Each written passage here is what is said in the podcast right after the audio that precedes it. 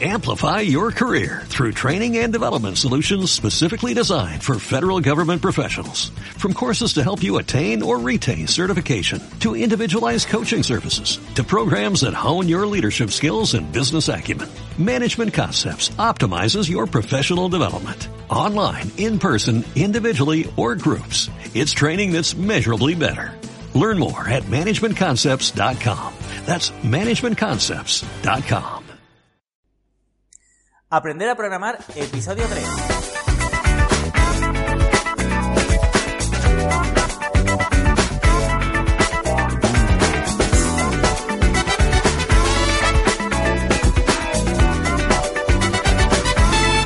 Hola a todos, bienvenidas y bienvenidos al podcast Aprender a Programar. Soy Luis Peris, programador y formador de programadores, y en este podcast analizaremos lo fácil y divertido que puede ser aprender a programar desde cero.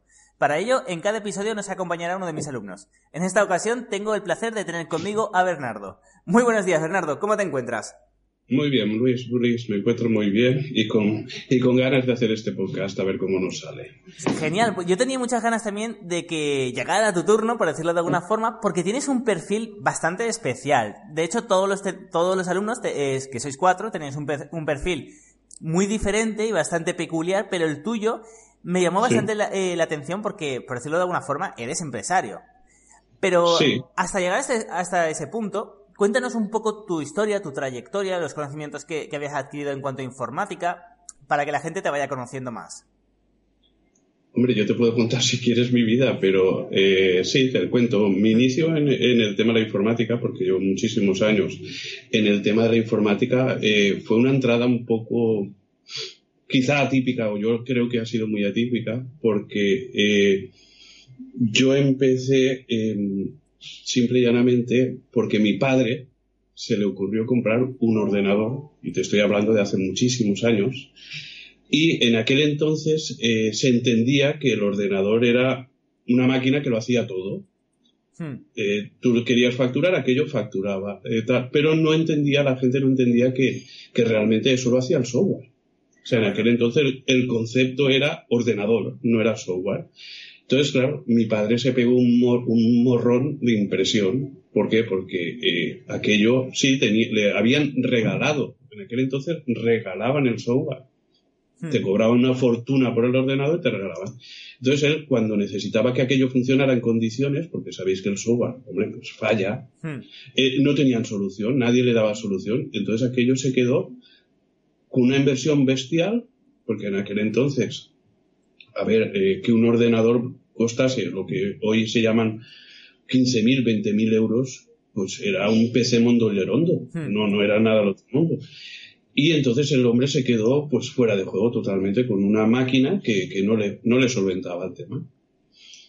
Entonces, eh, mi padre siempre ha sido curioso y tenía un amigo que trabajaba en, aquí en la Ford, en Valencia, y que sabía Basic. No es que supiera el hombre gran cosa, pero sabía Basic. Y nos empezó a enseñar Basic. Entonces yo aquello no sabía ni siquiera el sistema operativo que tenía, porque además eh, en informática hoy en día ya no tanto, pero antes eh, eran unos piratas. Y, y, el sistema operativo, el libro, ¿no? Porque aquí no, no existía Internet, no sabíamos ni que iba a existir. El libro que nos regalaron era de CPM, un sistema operativo, no sé si lo habréis oído alguna vez, pero realmente al final yo descubrí que ese ordenador llevaba un sistema operativo que se llamaba MS2, versión, versión 2.0. Entonces, claro, eh, información no había.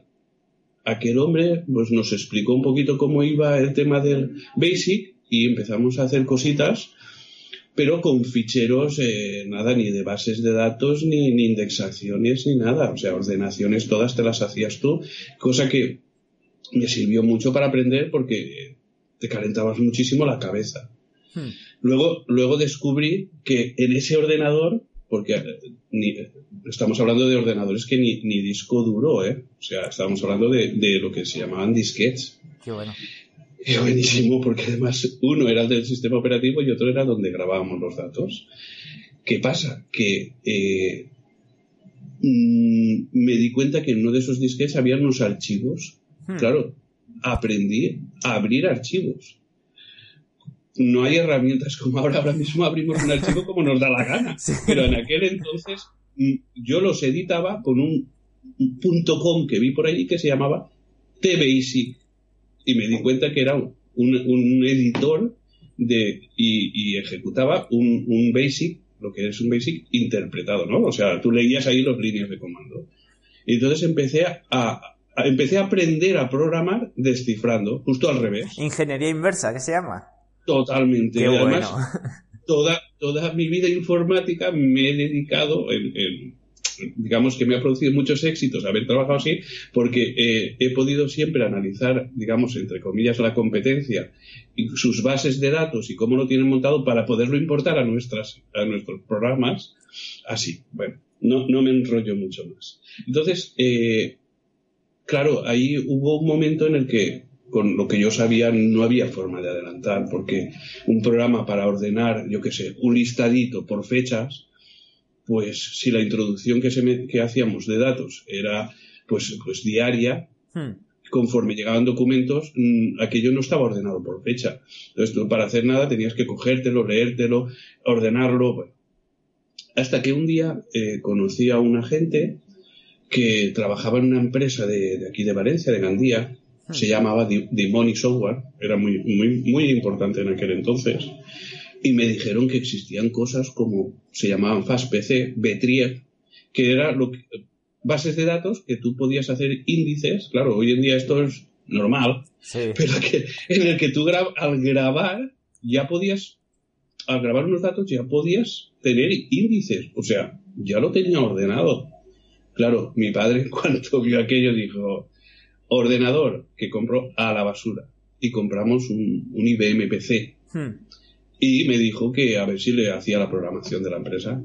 Y entonces ya me puse yo a programar, pues facturación, contabilidad, nóminas. ¿Qué edad tenías para ponernos en En aquel entonces, en aquel entonces yo tenía, pues a lo mejor tenía 18, 19 años. Ya en aquel entonces, eh, no, no, tendría algo menos, no. Y programar en aquella época era, era mucho más difícil que ahora, porque no hay tanta documentación ni vídeos en pues YouTube. no existía YouTube.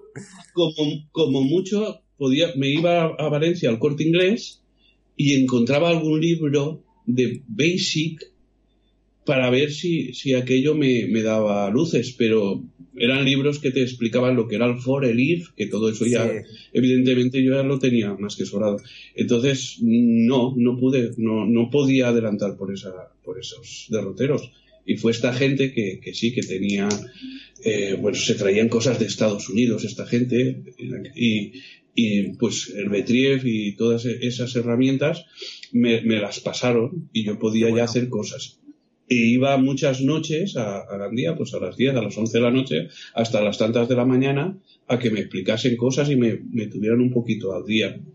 Y yo he aprendido, pues así, así he aprendido a, base de bofetadas y, y, tal. No, no. Y luego, pues mm, esta, esta gente que, que, que, yo iba por las noches a estudiar con ellos o a aprender de ellos, eh, se salieron de esa empresa por, problemas, ¿no? Como todo el mundo tenemos problemas, y me propusieron el trabajar con ellos y programar. Entonces, eh, sí, la verdad es que sí. Entonces me, me explicaron que existía el C.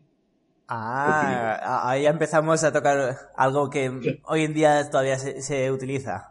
Exacto, empecé, empecé, a tocar el C, me encantó, hmm. me encantó, porque además tenía un, un amigo, un, bueno, hice un gran amigo y, luego fue socio mío, eh, que, tuvo muchísima paciencia conmigo, me explicó mucho y, aprendí mucho, mucho, la verdad es que mucho. ¿Qué pasa? Que esta empresita que montamos, pues a ver, cuando se inicia un, emprendedor, pues no sale todo, la verdad es que no sale todo. Y eh, éramos cinco y, y no, no iba bien. Había gente que se dedicaba al tema comercial, no funcionaron y fue desapareciendo. ¿Qué pasa? Que en aquel entonces yo sí que soy una persona que, la verdad, no creo que le tenga miedo a muchas cosas en esta vida. Entonces dije, bueno, me voy yo de comercial. Qué bueno. Y dejé la faceta de programador y me fui a, a viajar por España. Anda, pero por España, no, no por Valencia, sino por España. No, no, no, a saco. Qué bueno, qué bueno. Cogíamos una chica, me cogía y empezaba, claro, aquel entonces no, no buscabas direcciones por internet ni teléfono, sino te cogías la guía de Barcelona y, y, empezabas a llamar, a llamar, a llamar, concretaba visitas durante toda la semana y me iba a Barcelona. Pues Barcelona, Madrid, Soria, eh, bueno, toda España. Hmm. De hecho, hoy en día tenemos gente que nos sigue vendiendo en esas zonas. Qué bueno. La, programación que hacemos. Y la verdad es que, a ver, eh, el tema comercial es muy duro, muy duro, pero, oye, a los años conseguimos, conseguimos funcionar, lo conseguimos. Y nada, y hicimos nuestro, nuestro programita, nuestro RP en, en MS2, que, funcionó bien. Lo que pasa es que vino Windows. Vino Windows y ahí ya, uff, vuelta a empezar. Y vuelta a empezar, pues, eh, cuando nosotros empezamos con Windows, teníamos el, eh, existía lo que era Windows 3.11. Yo, yo os comento cosas que no sé si las habéis conocido, que era un MS2 puro y duro con un entorno de, de ¿cómo se llama? Con un entorno gráfico. Fue mi primer ordenador, ¿eh? el 311 pues no era más que eso. Lo que pasa es que el 3.11 ya tenía incluso versión de red, que eso ya era la red. Sí, sí, sí. Y mucha gente pensaba que Windows era un sistema operativo y no lo era. era un programa que iba sobre MS2. A ver, yo no os quiero aburrir, pero a, mí este tema me ha sido muy apasionante toda la vida porque en entonces siempre, para mí siempre ha vencido a nivel de sistemas operativos, bueno, a nivel de todo, el, el no el más malo, pero prácticamente el, malo. Porque en sí, porque en aquel entonces nosotros teníamos, por ejemplo, usábamos una herramienta que se llamaba CTERP, que era un intérprete de C, ¿vale? Hmm. Pero ¿qué pasa? Que nosotros no teníamos, no teníamos RAM. No, no, aquí el sistema operativo no direccionaba suficiente memoria y eh, no podíamos. Y entonces había un sistema operativo que se llamaba DR2, que era un MS2, pero de otra empresa, que sí que nos dejaba subir más arriba de los 640K el programa. Entonces nos quedaba la memoria más limpia, ¿vale? Pero es, que, pero es que cuando Windows 3.11 eh, era la maravilla de la ciencia, nosotros programábamos en OS2. No sé si lo habéis oído alguna vez. Qué bueno. OS2 era una maravilla. Eso sí que era un sistema operativo multitarea, pero estamos hablando de hace miles de años. y venció Windows 3.11. Y por eso Microsoft se, digamos, se separó ¿no? de, la alianza que llevaba con IBM. Hmm. Pero bueno, me sigo enrollando.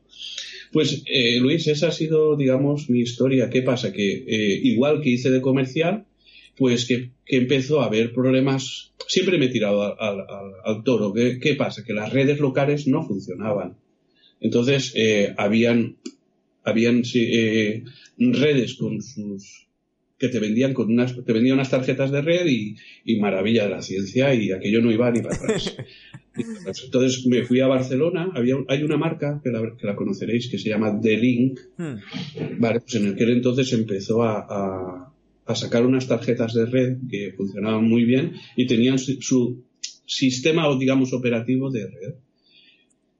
Eh, fui allí, me, me, presentaron, me lo explicaron y me, y me salió el típico informático de bata blanca que empieza a hablar en jerga que no te enteras de nada. Me vine a casa, no llorando, pero prácticamente me acogí dos tarjetas de las enchufé, empecé a jugar, a jugar, y es cuando nosotros empezamos a jugar, a hacer bloqueos con, el programa nuestro para los registros, y, pues entiendo bastante de redes locales y todo eso por aquello, ¿no? Y, hardware, he montado hardware a punta pala, he hecho de todo, de todo, de todo, de todo. Y sigo haciéndolo, ¿eh? Qué bueno, qué bueno sí, sigo haciéndolo porque cualquier historia que nos sale, pues siempre me he tirado yo al toro. No sé, eh, he programado con lenguajes, ahora mismo cualquier, cualquier mm, dispositivo, ¿no? Tenemos unos lenguajes genéricos con los que podemos trabajar. Antes todo era nativo, o sea, tú comprabas una PDA para escanear unos códigos de ah, barra. sí, es horrible. Y, por castañas te tenías que aprender, pues el, el, oval que se llamaba, ¿no? Y te tenías que aprender ese lenguaje solamente para esa máquina. Como el cliente se le ocurriera decir, no, pues ahora vamos a probar con esta otra máquina. Y tú decías, hombre, que ya me he aprendido esto. Ahora me tengo por castañas aprenderte. Sí, sí, sí, sí. Ojo que aún estamos en la dicotomía, por decirlo de una forma, de qué, eh, de qué sistema operativo se va, a, eh, perdón, qué lenguaje de programación se va a imponer en los móviles, por ejemplo, porque ha avanzado mucho. Antes de que existiera Android, eh, cada, móvil, vamos, o sea, era horrible, era horrible para programar. Entonces, ¿qué pasa? La, gente no se animaba porque tampoco se, se vendía online, era, era, o sea, eh, aunque sí que había internet al principio, me acuerdo eh, cuando los primeros móviles a color, que sí que podías comprar aplicaciones, eran para tiendas de cada móvil especial y, era, vamos, programarlas eh, era un coñazo solo para ese móvil. Y ahora aún estamos en si, va a ganar el Java o va a ganar Objective-C o qué va a ganar en cuanto le pero, pero para eso tenemos una gran suerte hoy en día, que es que tenemos a un amigo que se llama Luis Pérez, que nos va a ayudar mucho. es así, Luis. Eh, a ver, tú tienes mucha visión, tienes mucho campo y en eso nos puedes ayudar, hmm. aunque sea llevarnos en un camino y luego decirnos, oye, pues hemos de cambiar de camino, pero pero nos ayudarás, nos ayudarás. Hombre, es mi idea, eh, eh, estamos aquí para, para ayudar. Perfecto, pero y tengo una eh, tengo una duda, porque más o menos, eh, vamos, se, se te ve una persona con más experiencia que yo, o sea, eh, en este aspecto. Luis, en informática tenemos la gran virtud que las, las experiencias nos las regalamos. Hmm. Nos ayudamos mucho. Sí, eso, eso es verdad, eso es verdad. Eh, de hecho, antes de, de, de, entrar a grabar, por decirlo de alguna forma, eh, estábamos comentando de que hay otras profesiones que quizá no ayudan tanto, por decirlo de alguna forma. Efectivamente. No vamos a decir qué profesiones hemos puesto como ejemplo, pero para que nadie se sienta ofendido. Sí, sí, Pero, pero es verdad que tenemos un chip, no sé, tenemos un chip, a mí me encanta ayudar. Hmm. Me encanta. Sí. Me encanta. Sí, sí, sí, sí, es, eh, bueno, lo que estamos hablando también eh, antes era del, del open source, de que, de que hay muchísimos proyectos y de muy buena calidad open source que la gente eh, lo hace totalmente gratuito para ayudar a los demás y, y bueno, ahí está. Entonces, eh, tengo mi duda de, con todos los conocimientos que has aprendido con el tiempo, porque, a ver, por ejemplo, C, por decirlo de alguna forma, es más complicado eh, que PHP, por decirlo de alguna forma, en el sentido de que C tienes que ir casi a nivel de RAM, o sea, tienes, que es una pasada. yo recuerdo que, que hacía cada virguería súper chula. Y cuelgas la máquina con una facilidad de impresión. También, también.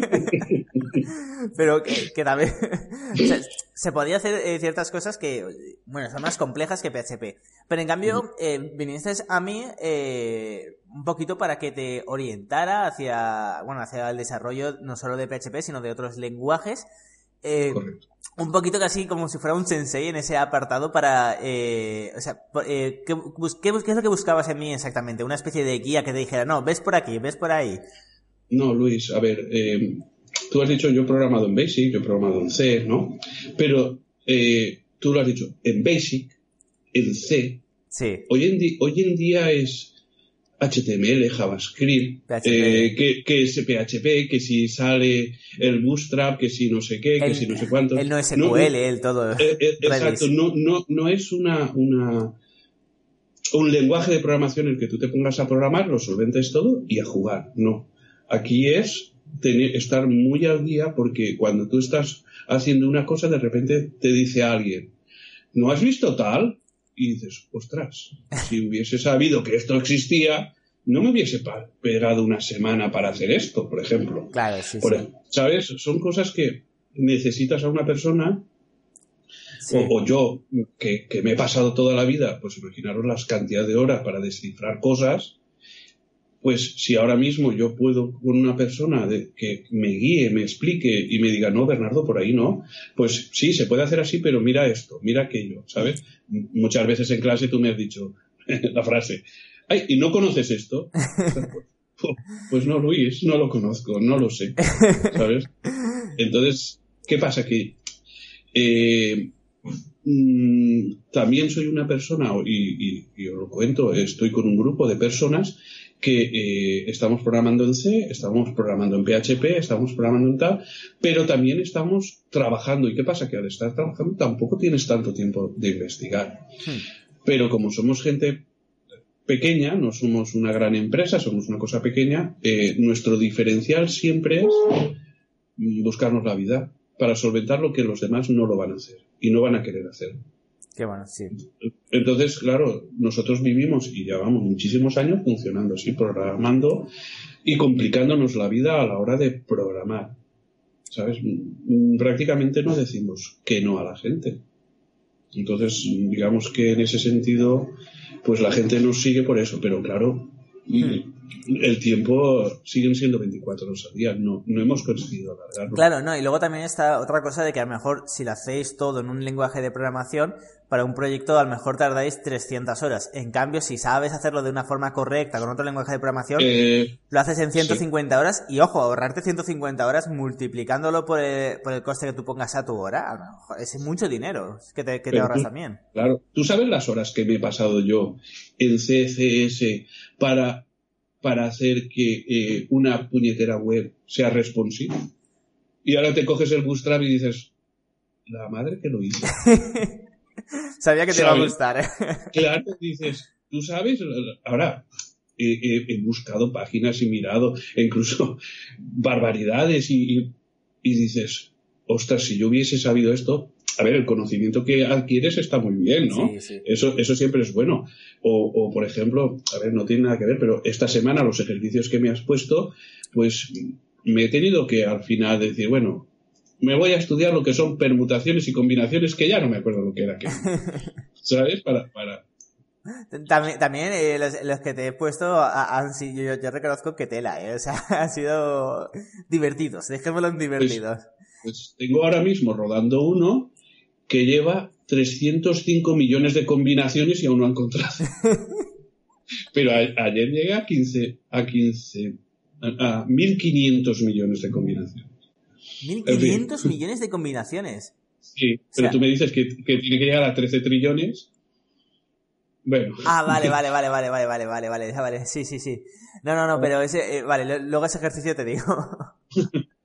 Vale. sí, sí, sí, eh, sí. Eh, no, no, además está. Eh, esos ejercicios ahora los comentaremos, pero si quieres vamos a hablar un poquito, puesto que ahora el podcast estamos haciendo. Esta que es la cuarta, quinta semana que, que, estamos con formación. Sí, sí. La, quinta, la quinta. Y claro, aquí pasa una cosa. Quizá mea culpa, en tono del mea culpa, tendríamos que haber empezado este podcast antes. Y nos hemos saltado la parte de HTML que nuestros oyentes que quieran aprender a programar eh, no van a, no van a, a tener esa primera parte eh, en este ciclo.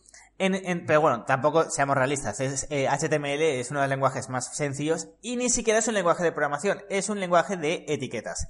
Entonces, si quieres, coméntanos qué te pareció HTML y, los proyectos que te, que te puse, que era el clonar la web de Renfe y eh, coméntame, eh, bueno, dime primero si te parecieron difíciles, fáciles, eh, qué fue quizás lo que más te costó y luego entramos en la parte del CSS y del Bootstrap.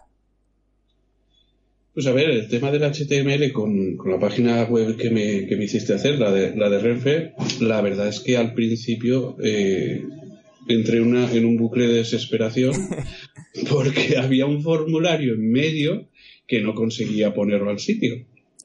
Ah. Eh, no sé si te acuerdas. Sí, sí, sí, me acuerdo, me acuerdo. Entonces, claro, la web, los, bien, me, iba saliendo, pero aquello, aquello me, me mataba. Es verdad que luego tú me diste dos o tres consejos y, la puse al sitio y luego empecé a, ver aquello de los dibujitos, los fonts esos ah, para Font imágenes. ¿no? Exacto, sí, sí, sí, exacto. Y, y la verdad es que eh, me costó la web esa me costó mucho porque había que posicionar muchas cosas y, no era muy muy cuadrícula no hmm. pero pero a partir de ahí y encima empezamos a gastar el tema de Bootstrap hmm. eh, a partir de ahí el salto que di a los siguientes proyectos en HTML uf, Sí. No, no sé muchísimo. Ahí tengo que, ahí tengo que hacer un inciso y es que eh, para, para, los oyentes que no me conozcan, yo soy muy bestia cuando, cuando, me, cuando mando proyectos. A mí no me gusta tanto los ejercicios como de haz una función o haz una tabla que haga tal. Yo suelo ser más en plan proyectos eh, tochos.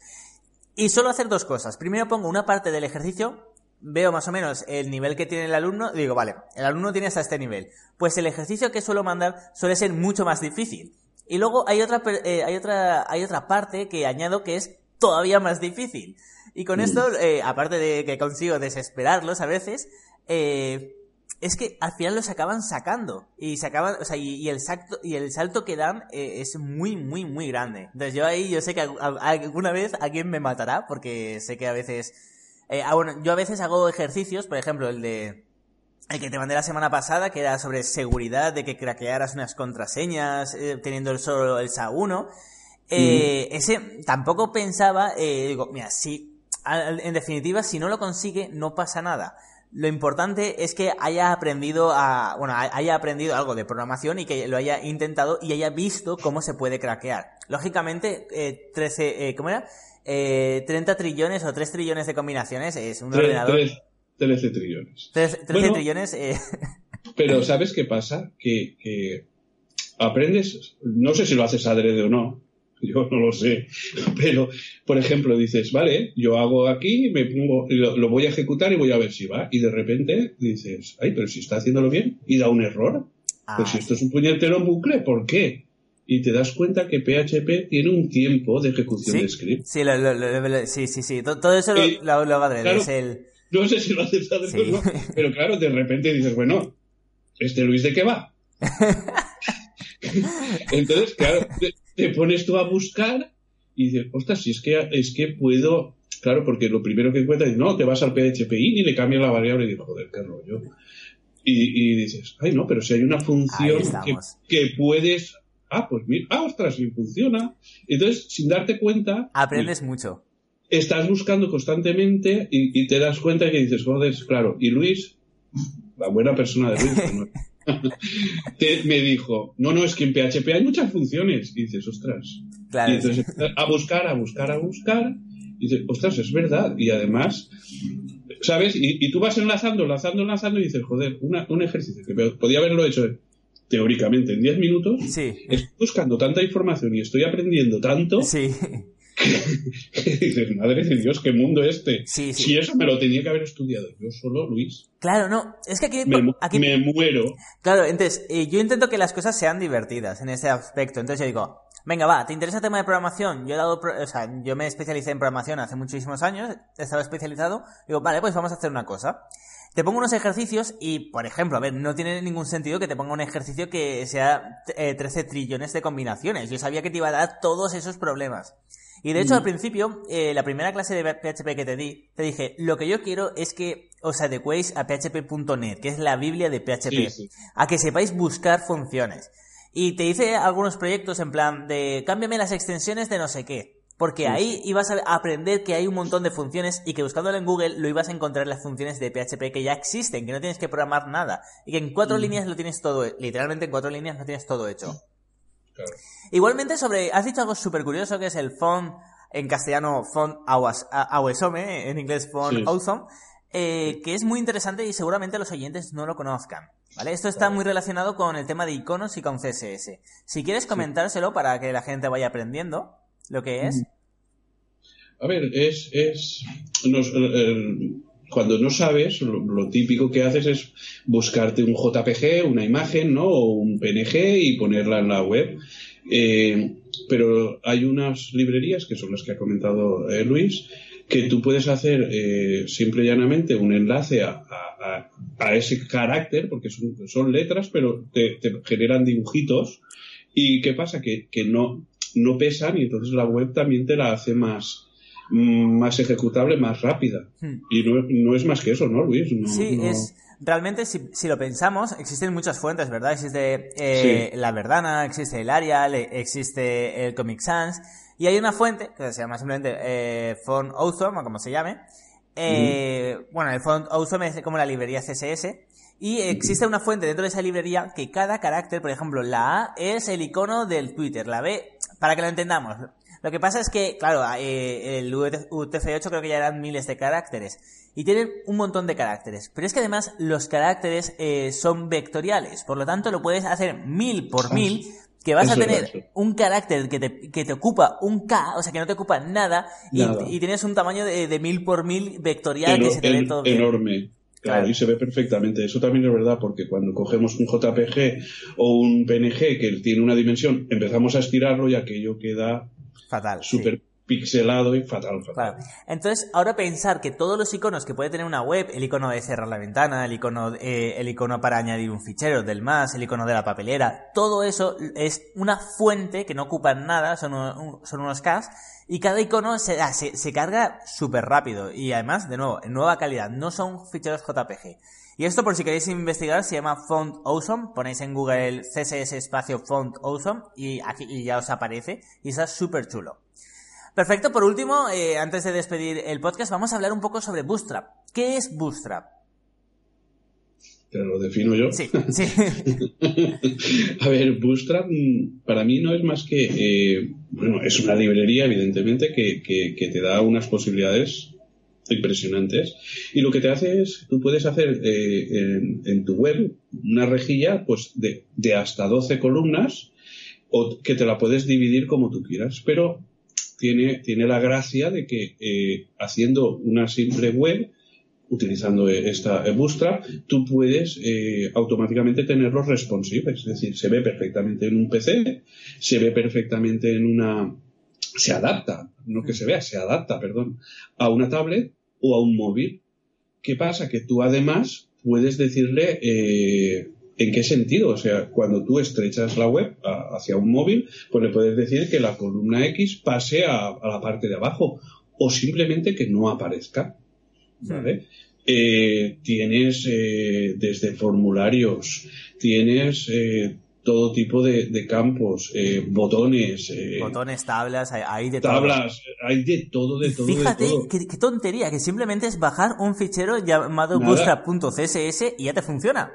Y ya está, ya está, nada, nada. Simplemente te tienes que saber la sintaxis, como todo. De, pues si estas son tres columnas, pues tengo que poner tal, o esto va a ser una fila, pues tengo que poner que es la clase, ¿no? Utilizas clases que se llama la row, o, o el, o el colmd para Exacto, no, no sé, es que además es que es lo que os podáis imaginar porque, no sé, yo he utilizado cosas que, que hago aparecer, hago desaparecer, eh, Está súper chulo, ¿eh? Que, no, no, es impresionante. Y programas la web, una vez ya te lo conoces, porque además tienes la web de referencia, que Bootstrap además está diseñado por Twitter, o sea que es estable de narices. Sí, sí. Eh, y, tienes una web de referencia, que creo que es cssbootstrap.com o algo así. Eh, lo voy a buscar en un segundo. Eh, a, ver aquí en Google. Y bueno, tienes la web de referencia y eso es brutal porque en una página tienes todo lo que puedes hacer. Formularios, tablas, eh, lo que decías tú de que sea responsive, eh, todo. Tienes todo. La web exactamente es getbootstrap.com. Por cierto, he pensado que, además ahora terminaremos el podcast y volveremos a, y volveremos a dar la clase, pero he pensado que voy a mandarte aquí los ejercicios. De nuevo, eh, luego cuando terminemos el podcast te lo explicaré mucho mejor y te ayudaré en todo. Pero así me dices tú eh, qué opinas y la gente además eh, sabe el ejercicio que vas a hacer durante esta semana y la próxima semana nos comentas cómo te, ha, cómo te ha ido, si te ha sido muy difícil, si ha sido muy fácil, cómo lo has hecho, etcétera. Y así la gente aprenderá también PHP. ¿Qué te parece? A mí muy bien, pero eres un tramposo. ¿Por qué? un tramposo. Porque tú cuando me presentas los, ejercicios, yo los veo claros, pero entonces empiezo y digo, ostras, este tío me la está metiendo por aquí. Ostras, y cuando me doy cuenta, digo, sí, era muy fácil, pero... pero ¿a qué aprendes? Sí, sí. Ah, sí. y además, si la gente los quiere hacer, pues genial. Perfecto, te digo, el ejercicio que vas a tener que hacer esta semana es, te descargas un libro .epub, un libro electrónico, ¿vale? Y tienes que eh, hacer un lector de libros electrónicos únicamente con PHP y HTML. Muy bien. ¿Qué te parece?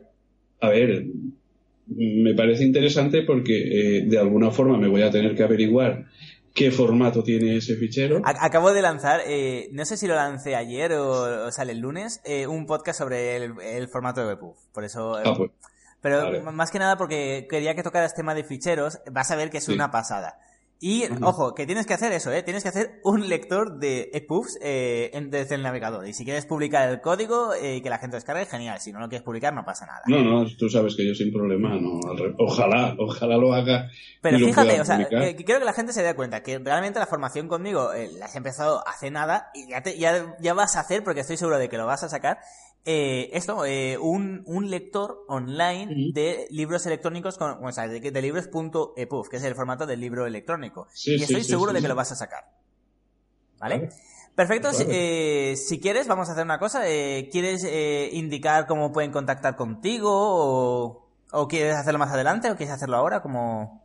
Ah, no sé, si la gente tiene interés en contactar conmigo, pues, y puede, pues, a ver, yo tengo mi email, por ejemplo, info arroba versatils con V de Valencia acabado en ls punto net y ahí pues oye si alguien quiere contactar conmigo estupendo. Y si le puedo ayudar en algo pues mejor aún. Perfecto eh, pues nada, pues ya voy a despedir este, este episodio. La verdad es que me ha gustado mucho cómo ha quedado.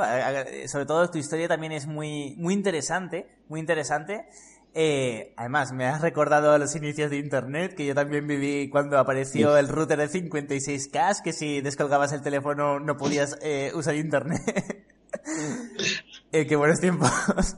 Uf, madre mía, madre mía. Si yo te contase hoy, hoy en día lo que vemos tan simple como pasar un fichero de, de, donde sea a donde sea. Nosotros teníamos modems de 9600 baudios. No, sé, no sé si sabéis lo que es. Y teníamos programas que tenían, llamabas por teléfono y decías, ponlo en marcha. Entonces, lo ponías aquí, era, aquel se llamaba Blast, era lo mejor de lo mejor en aquel entonces. Y para pasar un puñetero fichero de un programa que te habías equivocado, fallaba, no llegaba, y a lo mejor te pasabas medio día para pasar, qué sé, en aquel entonces estábamos hablando de, yo qué sé, 60K, ¿no? no estás, 120K, no, no estás hablando de como hoy que ah, ahí va y a jugar. Sí, sí, de hecho es increíble, ahora me, hace una semana me han puesto fibra, la primera vez que, que tengo fibra, y nada, es increíble, por Dios. O sea, nada que ver con, con los 56K. Pero también te digo, tengo muy buenos recuerdos de aquella época. Era todo muy diferente. Eh, pero tengo buenos recuerdos. Y nada, bueno, este podcast espero que os haya gustado a todas y a todos. Y solo me queda despedirme de, de, todos vosotros. Y si queréis que os ayude en el tema de formación, si queréis aprender más, ya sabéis, luispedis.com barra formación. Ya me despido de todas y de todos vosotros y nos escuchamos en el próximo podcast. Hasta entonces.